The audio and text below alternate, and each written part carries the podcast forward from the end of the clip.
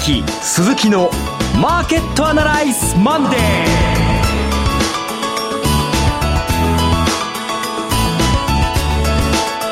皆さんこんにちは。アシスタントの桜井彩子です。ここからの時間は岡崎鈴木のマーケットアナライズマンデーをお送りしていきます。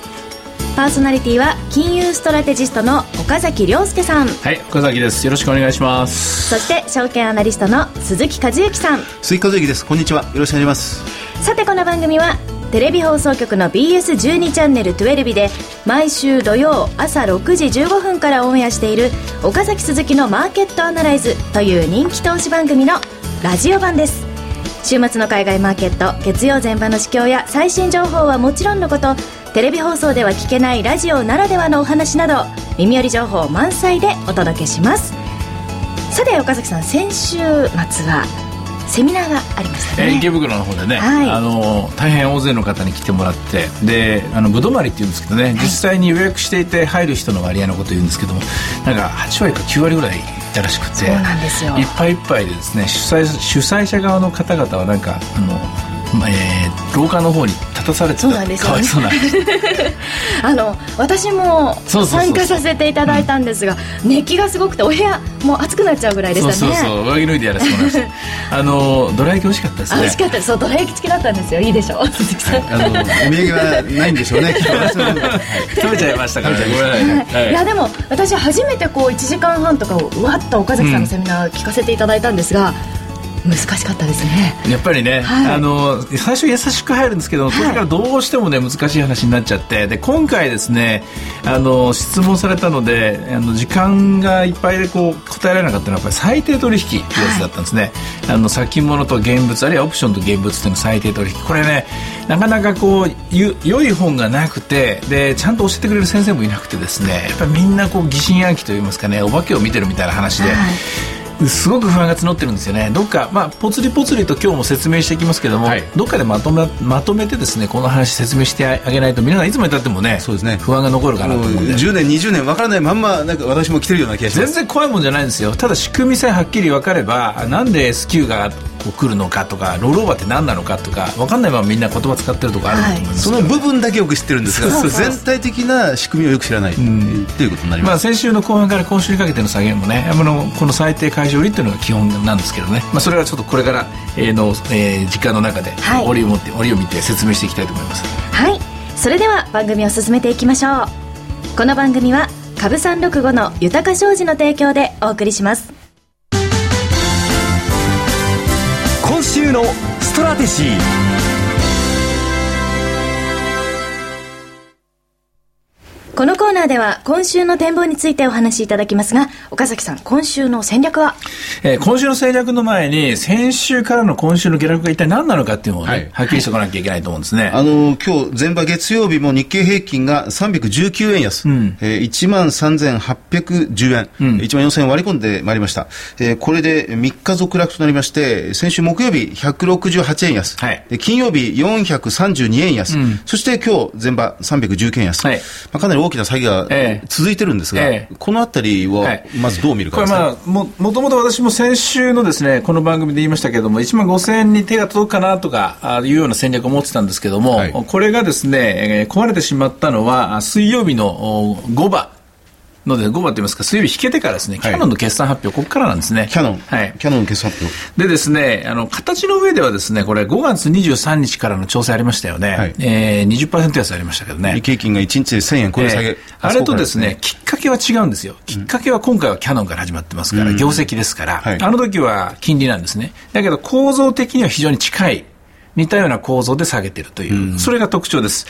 あの、キャノンの水曜日、引き跡出た決算、12月決算ですが、うん、12月通期の、まあ、当期純利益を、はい、従来の2900億円から2600億円に下方修正した、うん、そうですね。という内容でした。これ、あの、キャノン一社の問題でなくなったんですよ。うん、どういうことかっていうと、キャノン以外のおカメラメーカーといいますか、精密機器メーカー、はい、これ根本的には中国のせいと言われてますけれども、もう一つはスマホ効果。スマホに全部ですね、あのシェアを奪われてるっていうような。デジカメが。デジカメがですね。はい、で、デジカメイコールこれは日本企業ですからね。全全般的に日本の精密機械というものが、えー、要するにコンセプト的な競争力を失って、失いつつあるんじゃないかっていう、そういう器具が最初に生まれた。ここが最初のきっかけですね。で、その後ですね、えー、木曜日の午後1時30分かな。えー、このあたりからですね、えっと、下落が始まってると思うんですけども、はい、えー、新越科学。新越科学。えー、の決算もやっぱり悪かったんですよ。はい。あのー、実際に発表されたのは、あ新越科学の通期の2014年3月期の見通しなんですが、うん、えー、それまで新越科学は通期の見通しを出していなかったんです。そうですね。第一四半期終わったところで、えー、通期の営業利益を1700億円と出したんですが、うん、これがいわゆるクイックコンセンサスの1990億円に届かなくて、まあ、会社側は8.3%増益を、まあ、しっかりきっちり出してはきてるんですけど、アナリスト見通しに届かずに売られてしまったというところがありました。まあ、しかしこれ、えー、よくよく考えればそんな想像を勝手にこっちがするのが悪いといえば悪いんですけれどもね、はい、ただ、よくよく調べてみるとですね、アメリカの数字、アメリカのですね、売り上げが非常に伸びてるんですけども、日本の方で、やっぱり原材料高の影響が出てるっていうような、そういうところが引っかかっちゃったんですね。はい、つまり我々は円安というのを手放しで喜んできたけれども、一方では景気回復とともに、えー、原材料価格、まあ、原油に始まってですね、いろんなものの値段が上がっていると。で、新越価格は、えー、必ずしも100%フルフルのですね、あの、円安効果が享受できるようなあ輸出企業じゃないわけですよね。まあ、一頃アメリカのシェールガス革命の、うん、まあ、最大の恩恵を受ける日本企業、うん、という非常に高い評価を受けていたんですが、そうですね。それが実現する前に円安デメリットが出てしまっているということですか？ただもう一つうがった見事をすればですね、新越価格の特徴ですけども、これちょびっとずつちょびっとずつ、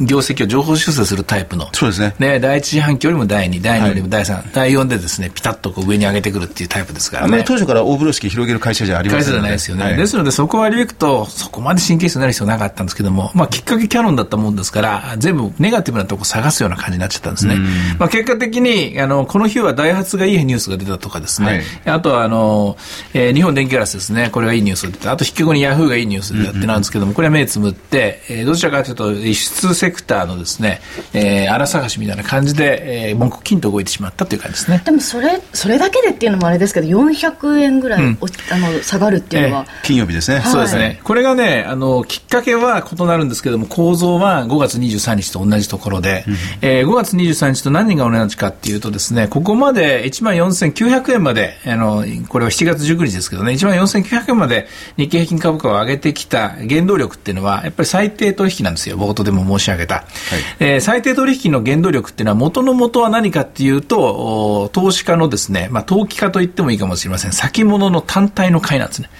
単体の買いっていうのはこれアウトライトの買いっていうんですけどね。要するに、上がると思って買ってるっていう、そういう単純な仕組みなんですけども、これに対して、えー、最低取引業者が上がると思って買ってきた人たちの買い物に、自分たちの売り物をぶつけて、だけど彼らは空売りをしてるわけじゃなくて、先物を売って現物を買う。え現物っていうのは225銘柄を丁寧に丁寧に拾っていくっていう買い物なんですけどね。これを作ってニュートラルにして、相場が上がろうが下がろうがどっちでも儲かる仕組みを作ってると。ということなんですね、うん、その最低で上がる、下がるっていうのは、私たちから予測がつくものなんですか、えっ、ー、とね、先物が買われて、で、現物が、先物の買いによって現物が上がっていくっていう時は、これ最低の買いによる上昇なんです。わかりやすく言うと、えファーストリテイリングっていう会社があります、ユニクロですけどね、これがね、異常に1日こう上がったり下がったりするのは、あれはほとんど最低取引です。なぜかというと、昨日のファーストリテイリング、昨日のユニクロと今日のユニクロ、そんな売り上げ変わらないですよね。ですよね。あるいはき、はい、昨日のファあのソフトバンクと今日のソフトバンク別に大して変わらないですよね、業績には。はい、しかし、昨日のユニクロ、昨日のソフトバンクと今日のユニクロ、今日のソフトバンクの株価は大きく変わりますよね。うん、これはほとんど先物のせいで最低取引のせいです。と思ってもらえば分かりやすくなると思いますね。あの先週の今日、まあ、先週のこの時間にもずいぶん岡崎さんにもう食い下がって詳しく、まあ、根掘り葉掘り聞いてしまったんですがその前の週の金曜日に、ざらば中にガーッとこう大きく下がって、はいえー、まあ、上下で見れば500円以上日経平均触れて、うん、最終的には218円安で終わったという時がありましたが、えー、結局その時でも似たような動きってことになるんですか？そうですあれも先物が中心で、うん、別にあのアベノミクスというか参議院選挙があの始まる前と終わった後でトヨタの株価が変化するかって決してそんなことはないんだけども、はい、で思いっきり自民党優勢が伝えられてきたのでそんな大騒ぎすることはないんだけども先物のポジションを持っている人たちだけは下がるかもしれないと思ったら早く売りたい人、うん、上がるかもしれないと思ったら早く買いたい人それでバタバタするわけですね。それがいつもにもボリュームが増えてきたもんだから、えー、それに伴う現物のですね、えー、あの売り買いっていうのが、えー、ドンといっぱい来ちゃって1万4900円1万4400円っていうか,、まあ、かなり大きなレンジを作ったんですね。はいで、この大きなレンジを作って、で、1万4900円を抜けたら、上がる上がるだろうと、買いだと。上で、上で上だろうと。1万4400円を切ったらこれ大きく下がるだろうっていうような、まあ、そういうですね、作戦を立てたのが、あの、先週の頭だったんですね。ですから1万4400円を切ってから下げ下げが加速し加速していると。で、1万4900円以上のですね、今度はコールオプションっていう買う権利のオプション取引なんかは随分とですね、取引があったんですけど、結局これは、えー紙切れになっちゃったと。そういう1週間だったんですね。あの要はごく少数の人がそういう戦略、ストラテジーを立てて、でそれを実行してるっていうのが今のマーケットですか？えっとね、ごく少数の裁定業者に対して、非常に多くの何百万、何百万人ものですね、先物を扱う投機家たちがいると。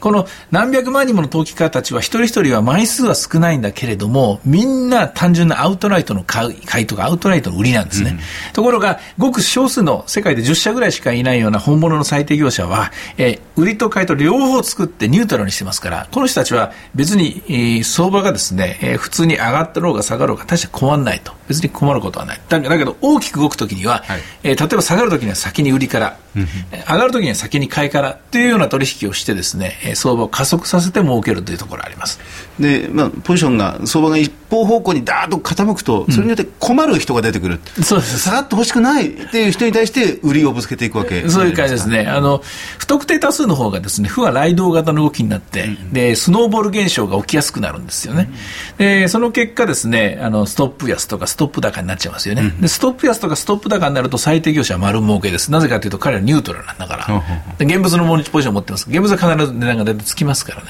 まあ、それを狙って、まあ、ずっとこう、えー受け手に回りながら、あの、いざという時にうっちゃりをかませてですね、はい儲けようっていうのが最低業者なんですね。この状態がきっかけあの上げのきっかけっていうのは上げのきどうなってくるんですか？あ上げのきっかけっていうのはですね、あの、6月のあれは14日からの上昇が始まったんですけども、やっぱり先物に買いが集まって、また最低取引が増えていったんですね。24億株から21、22、23、24、25億株ぐらいまで来たところで、今度今折り返してるんです。また今度は最低解消が減ってます。ですから実態はですね、この今の1万4000円を挟んだどっかにあるんですけれども、その実態はどこにあるかっていうと、キャノンの業績であり、トヨタの業績でありますから、今回、今あ進んでいる第一四半期の決算が一通り終わるまでは、ちょっとこういう不安定な状況が続く可能性が高そうですね。第一四半期の決算終わるのは8月の15日。まあ、そこまでいかないですね。一番大きいトヨタが終わったところで、もう日本の、えー業績はもう見通し決めちゃうでしょうまあ、。トヨタ今週金曜日金曜日ですねか？あの、くしくもアメリカの雇用統計ということですね。ああと1週間。そうですね。今週いっぱいぐらいですか。ただまあ、それほど大きな最低取引のあの残高増えてないですから、前回のまあ半分以下だと思いますね。値動きとしては。えーまあ、じゃあ、相当荒っぽく動くのは今週1週間。うん。というか、まあ、今日がいっぱいいっぱいじゃないかと思うんですけどね今日理屈の上では戻るところなんですけどね。なるほど。はいえー、と何かこう細かい数字的な前場のチェックなどはこの時間では大丈夫ですか？はい。おそらく全部の業種下がってるんじゃないですか？全部の業種で。ええあのもうマイナス、プラスのセクターはありません。どうでしょう？ええええまあもう典型的な最低取引の日です、これは。ええまあ、でも先週一番大きく下がったのは保険でしたが、え今週は保険は今のところ下がっていない。あ先週下がりすぎたんですよ。これ TPP のせいですからね。アフラックアフラックのせいですね。あと株365はどうなってますでしょうか、えー現在1万3803円ですね。803円買い、817円やりというところですね。はい。えさて、いろいろ展望していただきましたが、この1週間の相場がどうなったかについては、土曜朝6時15分から BS12 チャンネル12で放送の岡崎鈴木のマーケットアナライズをぜひご覧ください。また、Facebook でも随時分析レポートをします。以上、今週のストラテジーでした。それではここで株三六五の豊商事主催のセミナー情報をお伝えします。えまずは7月29日月曜日のセミナーです。えー豊商事特別経済セミナー in 福岡。タイトルは円安株高をどう見る新時代の投資戦略。講師としては若林 FX アソシエイツ代表取締役の河合美智子さん、そして我らが岡崎さんです。えー、開催日は8月3日ですよね。あ、えーごめんなさい。はい、8月そうですね。間3日違えました。はい。8月3日土曜日、えー、12時会場、12時30分開演です。会場はキャナルシティ博多。お申し込み連絡先は豊か商事福岡支店フリーコール0120-998-624。0120-998-624です。受付時間は同日祝日を除く8時から20時となっております。開催日8月3日土曜日です。九州の皆さんぜひご応募お待ちしております。これね、あの、この間の池袋でもそうだったんですけども、はい、今週のマーケットを見て、やっぱりこの最低取引というものが一体どういう仕組みになって、どういうパワーを持ってるかっていうのを伝えないことには、はい、やっぱりみんな不安だと思うんで、うん、急遽資料を今手直ししてですね、はい、福岡の皆さん以降、え福岡の後これから、あの、アナウンスがある松山もあるんですけども、はい、あの、最低取引ってそもそもどういうものなのかっていうのをですね、皆さんに、あの、できるだけ詳しく優しくお伝えしたいと思いますそうですね。今回のセミナーでも質問出ましたからね、うん、そうです。えー、はい、福岡の皆さんぜひこの辺のところですね、えー、注目して、えー、待っていてくださいね。よろしくお願いします、はい、そして、えー、今ご紹介がありました松山もあります。豊か商事特別経済セミナー in 松山。タイトルは、えー、同じく円安株高をどう見る新時代の投資戦略ということで、えー、講師も同じく、えー、河合美智子さんそして岡崎さんです、えー、開催日時こちらは8月11日日曜日12時会場12時30分開演です。会場はリジェール松山7階シルバーホール。お申し込み連絡先は、豊か商事松山支店。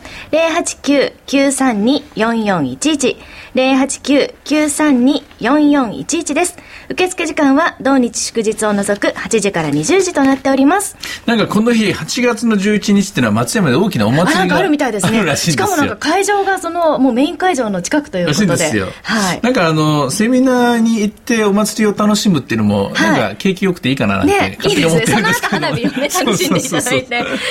松山は、あの、岡崎さんも久しぶりということなので。久しぶりで、えー、ちょっとゆっくりいろいろですね、見学させてもらおうかなと思ってます。まあ、あの、松山っていうとね、あの、四国の方はアクセス比較的だろうし、はい、あとあの、えっ、ー、と、瀬戸内海を挟んで大概の方々もね、はい、なんか1時間ぐらいで今、ね、来られるということなので、ぜひ。ですので、お祭りも含めて はい、ご参加されるとありがたいかなと思います。はい、思います。私もあの、セミナー参加しましたけど、やっぱり生で岡崎さんの話ぶっ続けで聞くっていうのは、かなり勉強になると思いますので。説明するのも大変なんですけど、はい、おまけにまた今度新しい宿題、あの、最低取引って何なのっていう宿題もらってるんで、す、はい、きますからね。はい。はい。ぜひ来てください。こちらの詳細は、ラジオ日経のマーケットアナライズマンデーホームページに掲載中のバナーをクリックしてチェックしてくださいね。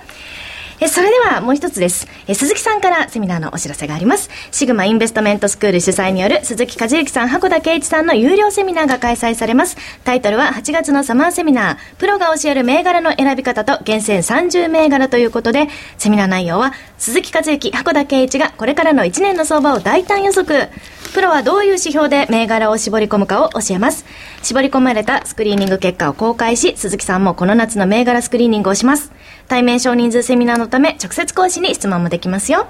実施日時は8月3日土曜日の13時30分から16時30分、8月4日日曜日の13時30分から16時30分の計2回です。会場は東京茅場町のシグマインベスト、シグマベースキャピタルのセミナールームになります。ご注意があります。こちらのセミナーは有料となっておりますので、料金の詳細はシグマインベストメントスクールでホームページを検索し、内容をご確認の上ご応募いただければと思います。なお、各回ごと定員になり次第受付を終了させていただきます。鈴木さん、これも資料は完成してるんですか？はい。あの、羽田さんの銘柄スクリーニングも、ええ、私の方も、もう出来上がりました。あと1週間を切りました。で私にもまだこの30銘柄教えてもらえないんですよね。はい。えー、当日までげ厳重に付してアカデミー賞の発表と同じです。はいこの30銘柄聞くだけでもね、価値があると思ってですね。すね私も聞いてないんで、私あの、4日の日。あ、日曜日ですね。えー、福岡のセミナーの翌日ですね。大丈夫でしょうか、えー、この日ですね、はい、行って、えー、この30銘柄だけでも聞いて帰ろうかなと思ってますので、よろしくお願いします、ね、質問はなさらないから。岡崎さんも聞きたい 30銘柄、はい、ということで、はい。えまた BS12 チャンネルとテレビでは毎週土曜日6時15分から放送している岡崎鈴木のマーケットアナライズでもリアルマーケットアナライズ秋の陣早いですね。もう開催予定です。9月ですよね。はい。はい。まあ、えー、今後また発表していきますので、うん、ぜひ、えー、ホームページなどチェックしてください。ということで、以上セミナーのお知らせでした。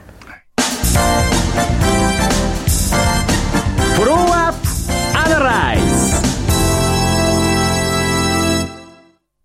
このコーナーでは先週放送の BS12 チャンネル12日岡崎鈴木のマーケットアナライズについてお二人にレビューしてもらいます。あの先週の土曜日放映分では特にこの TPP の交渉開始に関して、うん、えー、具体的に取り上げていったんですよね。やっぱり株式市場は TPP をもう単なるネガティブなプレッシャーみたいな黒船が来るみたいなことになってて冷静さを変えてると思うんですよね、はい、でも TPP と直接関連する銘柄ってあんまりねそんな多くあると思えないんですよ、日本で。まあ、オリインフレ農業関連とかですね、うん、対日投資促進とかっていう銘柄が、まあ、散発的に買われたりしますが、ありますけどもね、大きな流れにはまだなってません。日本っていうのはですね、ずっと歴史的にアメリカと、まあ、一連卓手でこう生きてきたわけなんですけども、アメリカも必ずしも TPP でですね、勝ち組になるかっていうと、そうでもないんですよ。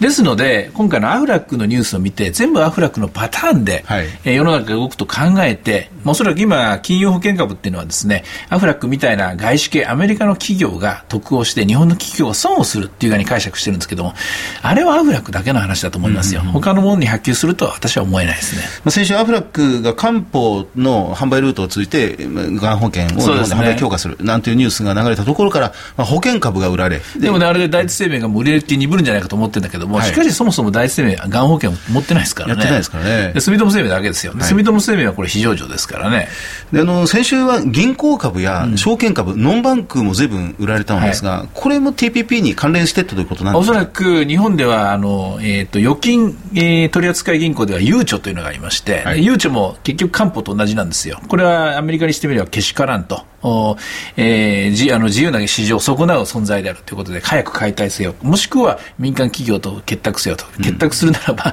アメリカの会社と結託せよみたいな、そういうプレッシャーですからね、うん、そうすると日本企業が損をするみたいな発想、同じような連想ゲームで売られたところが多いと思います。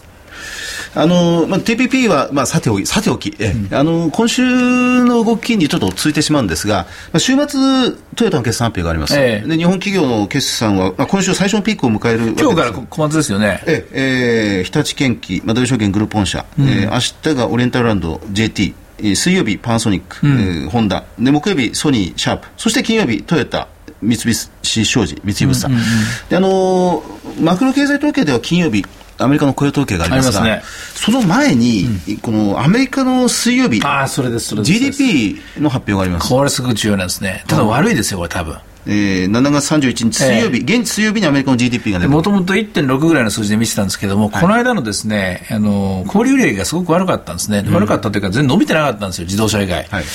で、なんでかな、なんでかなということで今犯人探ししてるんですけど、まだ見つかってないんですよね。どうしてもこれちょっとネガティブなバイアスかかってると思います、今。じゃあ水曜日、一回、アメリカの、まあ、株式市場、マクロ経済から少し動揺があるかもしれませんね。まあ、注意してみたいところなんですけどね。ただまあ、マーケットの方は別のストーリーを今、業績相場ですからね、個別企業の業績に向かってますからね、はい、ちょっと違うかもしれませんけどね。まあ、企業に終わればいいんですけども。はい。まあ、日本も、うん、個別企業だけを見ると、意外と下げてる割には、株価意外としっかりしてる銘柄もずいぶん見つかったりなんかするんですよ、ね、いや、野村証券なんかすごく良かったですけどね、決算の数字ね。はい、あのこの後やっぱり、私は基本的にやっぱりシャープがどこまで復活してくるかっていうのを見てみたいですけどね。そうですか。今週の決算ありますね。はい。それでは今日のお話を踏まえて、投資家の皆さんに今週のアドバイスお願いします。なんか毎週あまり変わらないんですが、決算も踏まえて、一つ一つの企業をやっぱり見ていった方がいいなというふうに思います。えっとね、今週はね、非常に難しいです。えー、なので、あんまり大きなポジション傾けることは難しいですね。先週ちょっと残念ながらうまくいかなかったんで、で、今週まず、今日の段階で言うとね、今日の今日、月曜日はこれ、あの、下げすぎてるんで戻ると思うんですけども、えー、ちょっとまあ水曜日ぐらいまで様子見の方がいいかなと思いますね。はい、以上、フォローアップアナライズでした。さて、岡崎鈴木のマーケットアナライズマンでそろそろお別れの時間です。ここまでのお話は？岡崎亮介と鈴木和之 そして櫻井彩子でお送りしましたそれでは今日はこの辺で失礼いたしますさようならこの番組は株三六五の豊か商事の提供でお送りしました。